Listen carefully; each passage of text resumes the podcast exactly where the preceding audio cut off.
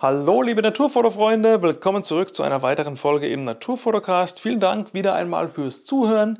Dieses Mal ist die Folge etwas kürzer als üblich, denn es gibt kein Interview, sondern einen Erfahrungsbericht nur von mir. Ich bin nämlich Ende Mai 2020 nach St. Peter-Ording und Umgebung gefahren, sprich auf die Halbinsel Eiderstedt, wo eben der weltbekannte oder deutschlandweit zumindest bekannte ähm, Badetouristenort St. Peter-Ording liegt. Dort gibt es auch nicht weit entfernt den Westerhefer Leuchtturm. Das ist einer der berühmtesten ähm, Leuchttürme der Nordsee, weil es eben der klassische Bilderbuch-Leuchtturm ist. Ganz klassisch rot-weiß geringelt und mit zwei symmetrischen ähm, Häuschen nebendran. Das hast du bestimmt auf irgendeiner Postkarte schon mal gesehen oder in der Jever-Werbung im Fernsehen mal gesehen. Und da wollte ich einfach mal die Gegend erkunden und Darüber erzähle ich dir in dieser Podcast-Folge in einem spontanen Stream of Consciousness, wie es mir das so ergangen ist, wie ich das geplant habe, welche Fotos ich vorhatte, wo ich rumgefahren bin und auch, ob ich dann die Zielfotos, die ich wollte, eben auch bekommen habe. Oder ob es vielleicht Überraschungen gab oder ob ich vielleicht gar nichts bekommen habe. Wenn das also ein Thema ist, das dich interessiert, dann bleib gerne dran. Und ansonsten, wenn du sagst, ja, okay, ist es nicht so das, äh, was ich mir jetzt unbedingt anhören muss, interessiert mich nicht so, ist natürlich auch kein Problem, dann ähm, hör dir gerne eine andere Folge in diesem Podcast an, denn da gibt es ja jede Menge zu allen möglichen Themen und da wird bestimmt auch was für dich und deine eigene Fotografie dabei sein. So, jetzt aber mal rund um St. Peter-Ording, Westerhefer und die Halbinsel Eiderstedt, meine Gedanken und Erlebnisse dazu und Musik ab und starten wir mal durch.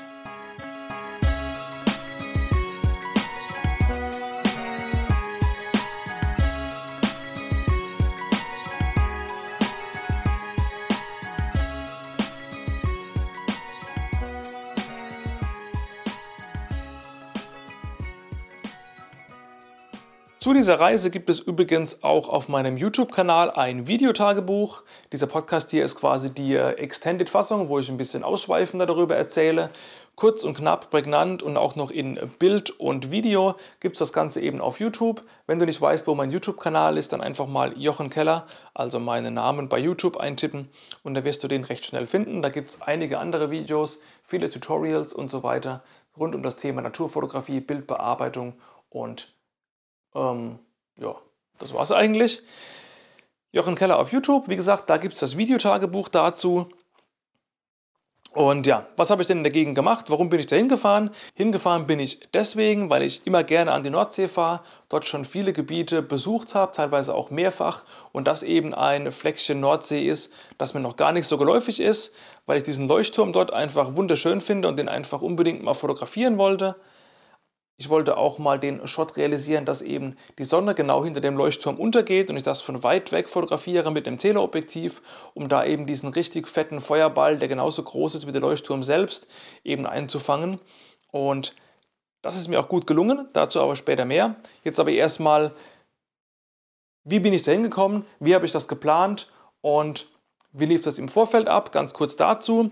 Die Corona-Lage hat uns ja alle zu Hause eingesperrt und uns das Reisen weitgehend unmöglich gemacht. Und als dann Mitte Mai die Grenzen nach Schleswig-Holstein wieder aufgegangen sind für Touristen, habe ich mir kurzerhand einfach mal die Gegend angeschaut und gesagt, okay, da wollte ich schon immer mal fotografieren. Bin direkt auf die Homepage von St. Peter-Ording, das offizielle Buchungsportal, habe da einfach meine Reisedaten eingetippt an dem langen Wochenende, wo ich Zeit hatte, geschaut, was für Ferienwohnungen gibt es, nach dem altbewährten Konzept einfach mal Reisedaten reinhauen, ähm, nach Preis sortieren und einfach mal durchschauen. Und da habe ich direkt eine ähm, schön aussehende Wohnung bekommen, die auch wirklich in Realität auch sehr schön war. Die war in Garding. Garding ist ein Ort eben auf dieser Halbinsel, der ziemlich zentral liegt. Von da aus sind es nach St. Peter-Ording rein ungefähr 12 Kilometer bis zum Westerhefer Leuchtturm, also zum Deich, wo man eben anfängt in den Leuchtturm oder zum Leuchtturm hinzulaufen, auch ungefähr 12 Kilometer. Das heißt, ich habe mich recht zentral einquartiert und konnte somit eben mit dem Auto die verschiedenen Spots, die ich mir da rausgeguckt habe und auch vor Ort nochmal gesehen habe, einfach anfahren und da eben ganz viel rumtuckern und mir die ganze Gegend mal anschauen. Es war eigentlich eher eine Scouting-Tour, weil, wie es halt so ist, wenn man irgendwo zum allerersten Mal ist, man muss sich erstmal zurechtfinden, muss die ganzen Orte, die man vielleicht vorab recherchiert hat, mal in, in echt sehen, um mal beurteilen zu können, ob das denn stimmt, was man in den Büchern oder Artikeln gelesen hat. Und ja, darum ähm, ging es im Wesentlichen bei dieser Reise. Hinzu kam noch ein Handicap, das ich mit mir ähm, schon einige Monate leider rumschleppe, und zwar ein äh, schöner Fersensporn. Ähm, ich weiß nicht, ob du weißt, was das ist. Ein Fersensporn ist, ja, was ist das denn? Eine ähm, Sehnenreizung unten in der Ferse mit ähm, äh, Ausfluss in eine Verknöcherung.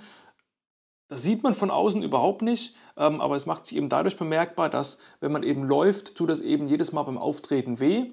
Und je weiter man läuft, desto mehr tut es weh und je weiter man läuft, desto mehr verzögert man den Genesungsprozess. Das ist schon ziemlich nervig, sowas. Ähm, das wünsche ich keinem, dass er das mal hat. Ich habe keine Ahnung, wo ich es herbekommen habe. Irgendwann war es da. Und alles, was irgendwie über 500 bis 1000 Meter am Stück laufen ist, das ist schon so grenzwertig und das versuche ich zu vermeiden. Und du ahnst vielleicht schon, wenn man irgendwo ähm, auf Fotopirsch geht, irgendwie durch weite Wattflächen, Wiesen oder kleine Wälder spaziert, wie man das eben auch an der Nordsee machen kann, oder mal eben am Deich entlang patrouillieren will, da ist man schnell 2, 3, 4, 5 Kilometer weg.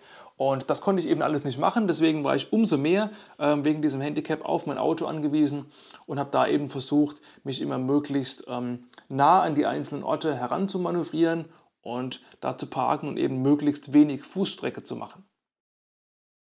Jetzt könnte man sagen, hättest du doch auch ein Fahrrad leihen können.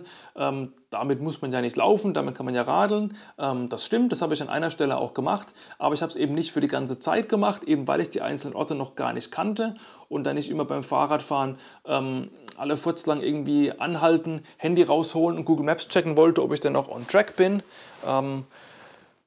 Und zur anderen Seite aus eben, ich habe die Entfernungen kurz genannt, ungefähr 12 bis 15 Kilometer in jede Richtung, wo es Richtung Meer geht. Und das wollte ich eben nicht immer alles am Stück radeln. Nicht, weil das ähm, von meiner Kondition her nicht hinhaut, das kriege ich ohne Probleme hin. Aber eben, da geht die steife Nordseebrise, da fährt man mal ordentlich gegen den Wind, das ist auch nicht so geil.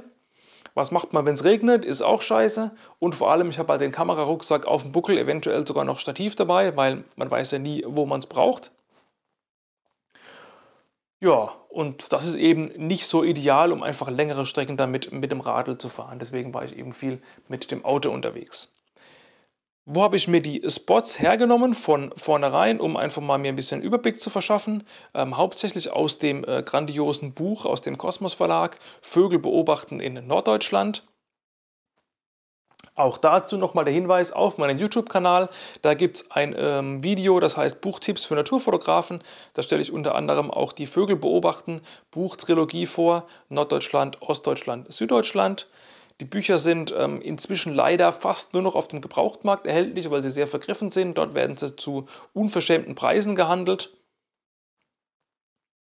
Vielleicht hast du Glück und erwischt noch eins. Jedenfalls, das ist ein super tolles Nachschlagewerk. Natürlich muss man da auch immer bedenken, das sage ich eben auch in dem äh, besagten Buchvorstellungsvideo, dass es eben Vögel beobachten heißt und nicht Vögel fotografieren. Das heißt, man muss quasi immer versuchen herauszufinden oder rauszulesen, okay, macht das denn nur für Leute mit Spektivsinn, die einfach auf die Ferne fotografieren wollen, äh, jetzt sage ich schon fotografieren, ähm, nur mal beobachten wollen oder sind die Spots auch eben für Fotografen geeignet, die eben A, wesentlich näher an die Tiere müssen und B, wenn die Tiere eben auf dem Boden sind, was ja in der flachen Nordseelandschaft meistens der Fall ist, äh, wo man eben auch entsprechend tief gehen muss. Das war meine primäre Informationsquelle. Zuzüglich habe ich noch im Internet ein bisschen rumgewühlt und habe auch ein paar Fotokollegen gefragt, die eben auch in dieser Gegend schon mal waren. Okay, kommen wir mal zu den Orten, die ich besucht habe. In St. Peter-Ording direkt war ich relativ wenig. Da gibt es einen äh, unendlich langen und breiten Strand, wo man sicherlich mal einige Limikolen oder insbesondere Sanderlinge erwischen kann. Da war ich aber wenig unterwegs, weil ich eben äh, primär die anderen Spots erstmal abgefahren habe und auch da eben meine Zeit verbracht habe. Das Kartinger Watt gibt es da zum Beispiel.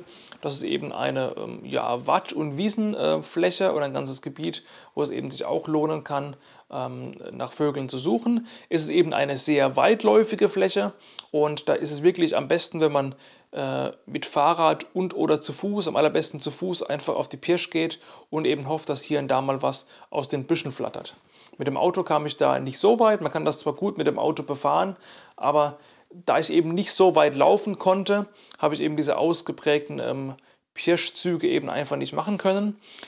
Was da besser war, war schon das Eidersperrwerk. Das ist quasi eine, ähm, eine Schleuse der Eider. Die Eider ist der Fluss, der da vorbeifließt. Und dort brüten ähm, und dort brüten Küstenseeschwalben, Flussseeschwalben und Lachmöwen in großer Zahl. Da kann man quasi ganz normal auf asphaltiertem Weg rumlaufen und ist dann direkt ähm, neben dieser Brutkolonie. Da kann man ganz tolle Bilder machen. Flugfotos, die sind zwar sehr schwierig zu realisieren dort, ähm, weil man eben oft äh, ja, in den Himmel fotografiert und damit der Belichtung seine Schwierigkeiten hat und weil diese Seeschwalben eben unfassbar wendige und schnelle Flieger sind. Also die gehören ja zu den besten Fliegern im ganzen Vogelreich und das ist schon einfach, ohne es zu fotografieren, schon beeindruckend zu sehen, was für Manöver die fliegen und äh, wie die da am Himmel abgehen. Als ich dort war, war eine richtig steife Brise, also der Wind hat mich wirklich fast umgeblasen. Und das ist eben für Flugbilder am allerbesten, weil da die Vögel eben ganz oft ähm, quasi in der Luft stehen und eben einfach im Gleitflug eben nur minimal ihre Flügel austarieren, um eben quasi ja, wie so ein Surfer auf den Wellen ähm, ja, die, die Luftwellen reiten zu können, sage ich einfach mal. Also Eidersperrwerk kann ich sehr empfehlen, da kann man äh, super tolle Bilder machen. An diese Brutkolonie kommt man auch sehr gut ran. Die sind das durchaus gewöhnt, dass da Menschen sind, weil da öfters mal Touristen vorbeilaufen. Und manche Seeschwalben sind einfach so unerschrocken, dass ich teilweise mit 50 mm die fotografieren konnte. Und danach sind sie erst abgehaut. Also die sind wirklich an Menschen gewöhnt. Und wenn man eben doch ein bisschen zu nah rangeht, da ist zwar abgesperrt, an die Absperrung sollte man sich natürlich auch halten, ähm, aber selbst wenn man diese Absperrung ein bisschen ein, zwei Meter nahe kommt, dann gehen die schon auf Angriffsmodus über und fangen an, Attacken zu fliegen. Und da kann es auch mal sein, dass sie dir vielleicht mal irgendwie in die Kapuze zwicken oder in den Kopf reinpicken. Also die gehen schon drauf und verteidigen da ihre Plätze. Und eben, da muss man eben mal ein paar Schritte zurückgehen, um die nicht allzu sehr zu stören. Aber eben am Eidersperrwerk kommt man eben sehr nah an die Seeschwalben ran.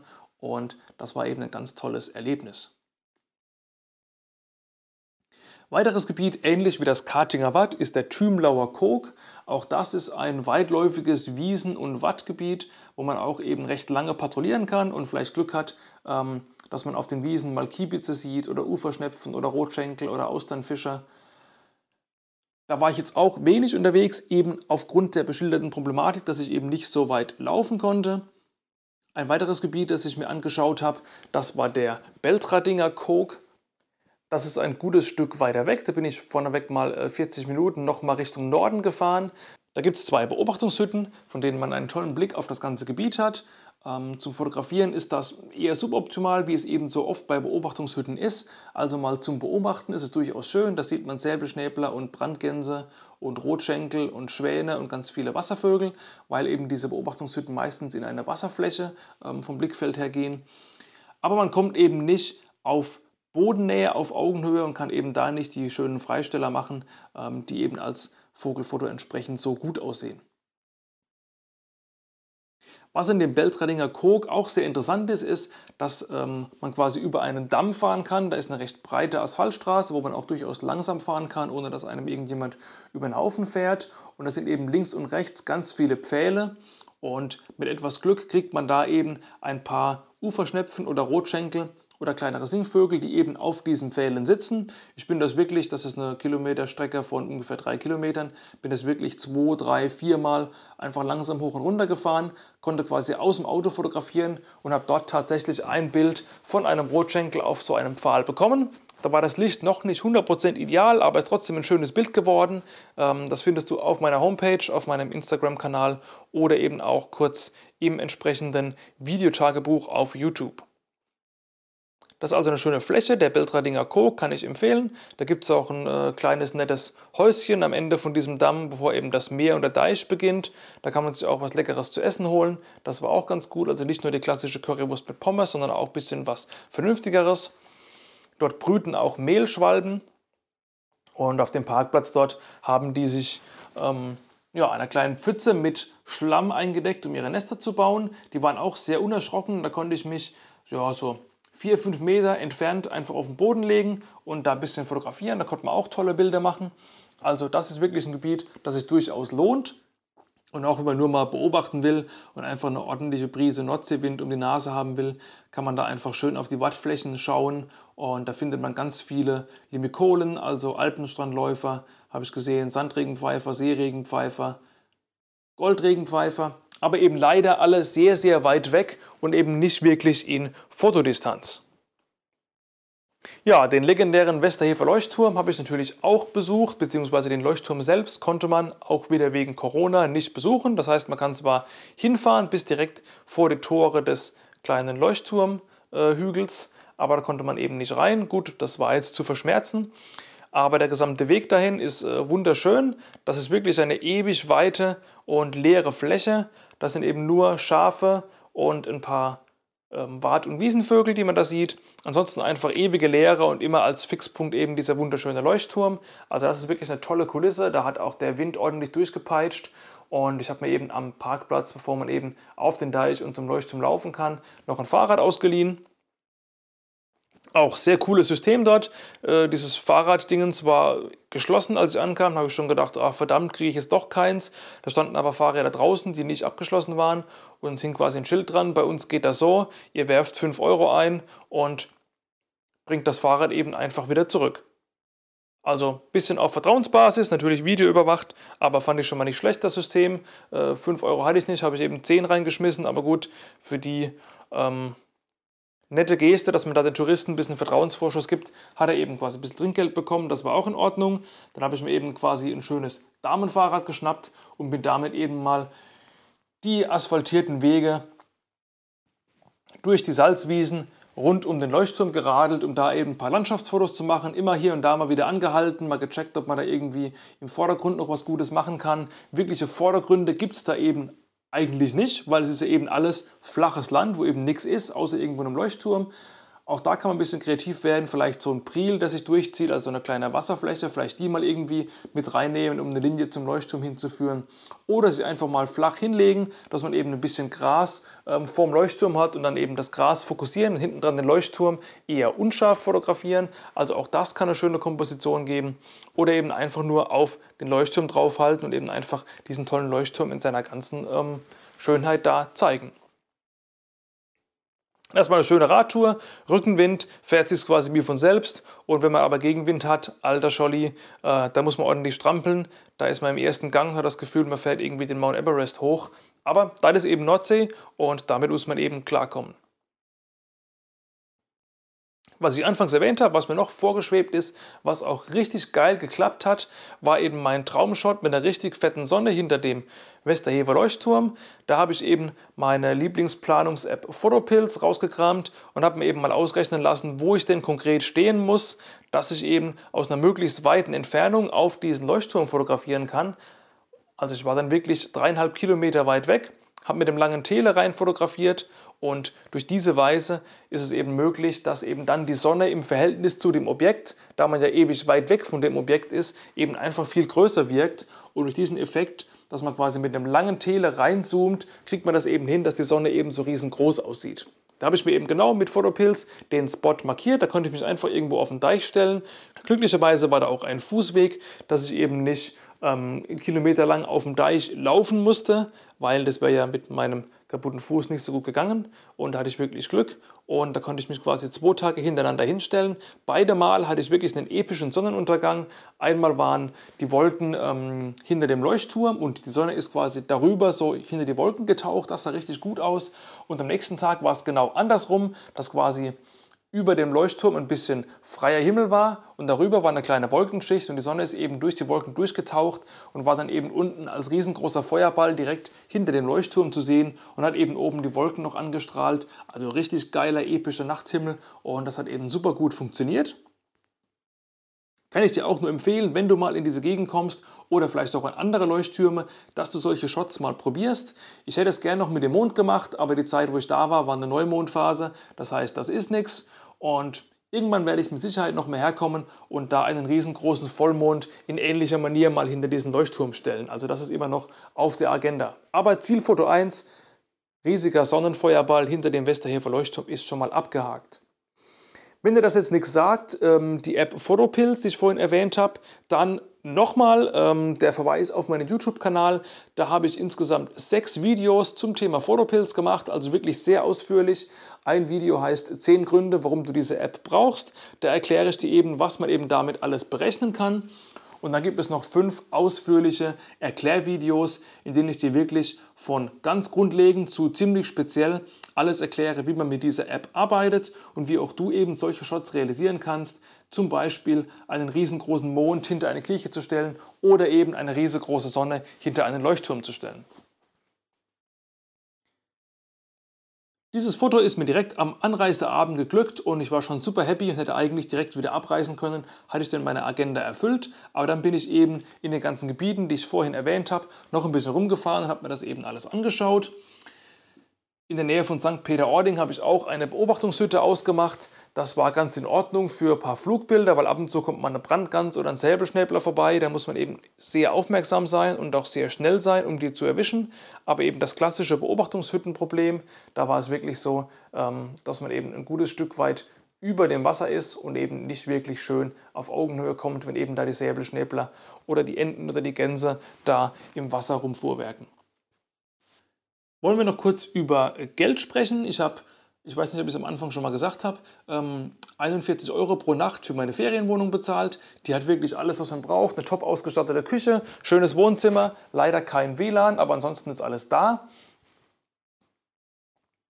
Das war also wirklich ein Schnäppchen, also Preis-Leistung hervorragend. Ähm, wenn du auch mal hierher willst, dann ähm, schreib mir gerne und ich gebe dir Infos, wie konkret diese Wohnung heißt, die eben in Garding war. Ansonsten habe ich im Grunde nur Sprit gebraucht. Klar, von Mannheim bis da hoch, da braucht man schon mal einen Tank. Zurück braucht man auch wieder einen Tank. Und vor Ort habe ich auch in den vier Tagen auch mal einen halben Tank leer gemacht, weil ich eben, wie gesagt, sehr, sehr viel Strecke gemacht habe, um eben die ganzen Spots anzufahren. Immer hin, zurück, hin, zurück. Ansonsten war ich einmal im Edeka, habe mir ein bisschen was zu essen gekauft. Ähm, rudimentäre Kost einfach selber gekocht in der Wohnung, nicht groß essen gewesen. Und somit hatte ich eben für diese viereinhalb Tage, die ich hier unterwegs war, summa summarum ungefähr 500 Euro ausgegeben. Also all inclusive, eben mit Übernachtung, mit Kurtaxe, mit Sprit, mit Essen, mit Eintrittern, mit Leihfahrrad, mit allem.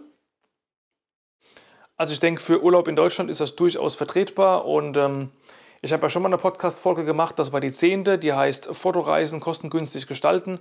Da spreche ich eben nochmal extended darüber, wie ich das so vorgehe, wenn ich meine Urlaube plane. Also wenn du da Interesse daran hast, wie man einfach ja, mit relativ wenig Geld doch schon viel Urlaub bekommt, dann hört ihr auch gerne nochmal diese Folge an. Okay, jetzt habe ich ja doch schon recht viel erzählt. Auf meiner Homepage ist ein Reisebericht drin und die Bilder finden natürlich auch Eingang in meiner Galerie. Ansonsten sind sie auch auf meinem Instagram-Kanal at Kellerfoto und alles weitere zum Podcast findest du auf meinem Instagram-Kanal at Naturfotocast. Da gerne mal folgen. Ansonsten trag dich gerne noch, wenn du das noch nicht gemacht hast, für meinen E-Mail-Newsletter ein. Da gibt es auch regelmäßig Tipps zu tollen Fotolocations, auch Hinweise auf meine Reiseberichte, Tipps zu Apps und Equipment und Techniken und allem möglichen. Also auch da gibt es Content zum Lesen in deiner Inbox. Hier und da mal kein Spam, nicht allzu häufig, aber es kommt immer mal wieder was rum für dich. Und auch das kostet dich gar nichts. Also da auch gerne mal bei kellerfoto.de reinschauen. Ja, das war es einfach mal soweit zu meiner Odyssee durch St. Peter-Ording. Jetzt hoffe ich, dass mein Fuß bald wieder genesen ist und ich wieder länger laufen kann. Und ich werde mit Sicherheit nochmal hierher fahren. Ich habe auch gesehen, ähm, dass es hier auch Schneen, Schneen, dass es hier auch schneien kann im Winter. Also es wäre auch durchaus mal interessant, ein bisschen out of the box zu denken und mal im Winter hier in die Nordsee zu fahren. Vielleicht ist es da von den Tieren her nicht ganz so artenreich, da müssen wir eben noch mal recherchieren. Aber es gibt eben auch viele Wasservögel, die gerade irgendwie ja, als Wintergäste hier überwintern und sonst im Sommer vielleicht nicht so anzutreffen sind. Also auch da kann man nochmal in die Recherche gehen. Und eben so ein Leuchtturm im Schnee wäre bestimmt auch mal cool. Also auch das ist was, was ich mir vielleicht nochmal auf die Agenda schreibe. Wenn dich die Nordsee generell interessiert, dann schau wie gesagt auf meiner Homepage bei den Reiseberichten vorbei, denn ich war auch schon mehrfach auf Helgoland, auf Borkum, auf Sylt und auf Texel. Zu all dem habe ich einen kleinen Reisebericht mit tauglichen Fotospots aufgelistet, also auch da gerne mal reinschauen. Und jetzt mache ich aber hier wirklich mal das Mikrofon aus.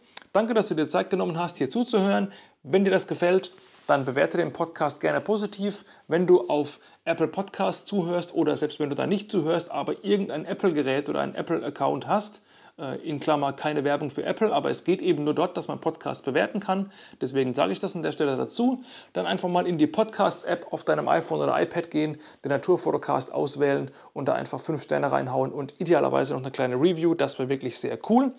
Und jetzt aber wirklich Ende Gelände ich packe jetzt meine Sachen zusammen, denn ich bin gerade im Begriff abzureisen. Also ich nehme das gerade wirklich hier live in meiner Ferienwohnung auf und werde dann wieder die Heimreise antreten und dann die ganzen Bilder mal sichten. Und wenn du diese Podcast-Folge hörst, ist das alles schon online und dann kannst du dir das alles anschauen und anhören. Also dann, danke fürs Zuhören, Peace out und ciao und bis zum nächsten Podcast.